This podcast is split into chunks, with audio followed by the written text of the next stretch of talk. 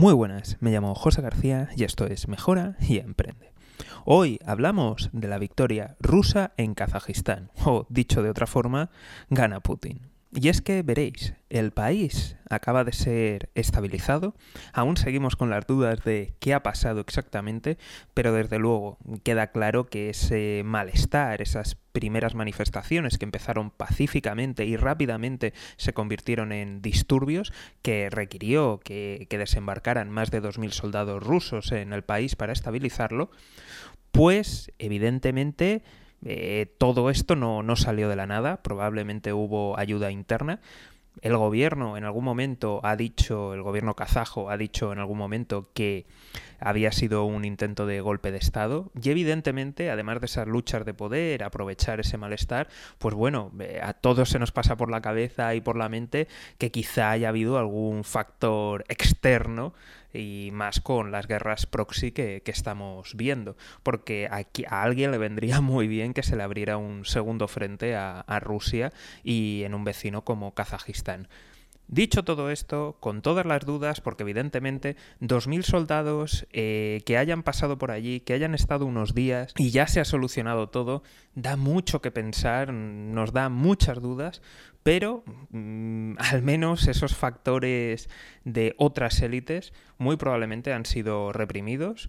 Ha habido detenciones de, altos exfuncionarios e incluso de, altos funcionarios actualmente en activo en el país y desde luego ha quedado claro y demostrado eh, a quién apoyan las, fuerzas rusas. Entonces, a lo mejor eso ha dado tiempo al, al gobierno actual de Kazajistán a tomar los mandos, a tomar el control y todo esto, ¿qué significa y qué repercusiones tiene? Pues evidentemente que, ahora ese gobierno está en manos completamente de, Rusia, está en manos de, Putin, y por tanto esa estrategia que habían seguido de, de mantener esa equidistancia entre Rusia y China, pues ahora mismo se ha roto. Por tanto, ¿quién gana? Gana Putin.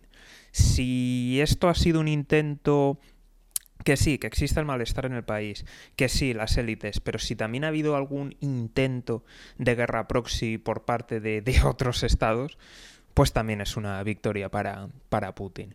Y por último, es una gran victoria contra su aliado, y hago así comillas, comillas, que es China. Veréis, ¿por qué es una gran victoria? Porque en ese país se encuentra creo que es la, mayor base logística, es un país clave en el tránsito de, de mercancías, tanto para Rusia como hacia el resto de, Europa. Y por tanto tiene allí un puerto terrestre, creo que es el mayor del mundo y si no es el mayor es uno de los mayores, muy cerca de, la frontera china eh, dentro del país de, Kazajistán.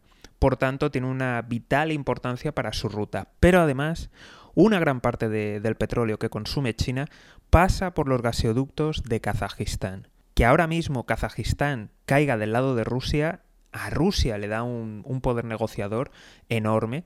Y de hecho, es más, no sé si os habéis enterado, pero en estos días de revuelta eh, muchos embajadores del Golfo estaban casualmente de, visita en China y estaban negociando cómo China se garantizaba el suministro de petróleo si algo le pasaba a estos gaseoductos, cómo iban a incrementar el petróleo y el gas que, llega a, la nación asiática. Así que no tenemos aún claro qué ha pasado, evidentemente va a seguir el, malestar, veremos eso en qué acaba derivando y qué acaba ocurriendo, pero a día de hoy el gran ganador en todo esto ha sido Putin y que solamente ha tenido que desplazar 2.000 soldados, con lo cual vamos a estar atentos en las futuras consecuencias de, de, todo lo que pueda suceder y sobre todo de las consecuencias económicas, ya que Kazajistán no solamente tiene mucho comercio con Rusia y con China, sino que también lo tiene con la Unión Europea y además hay inversiones americanas allí.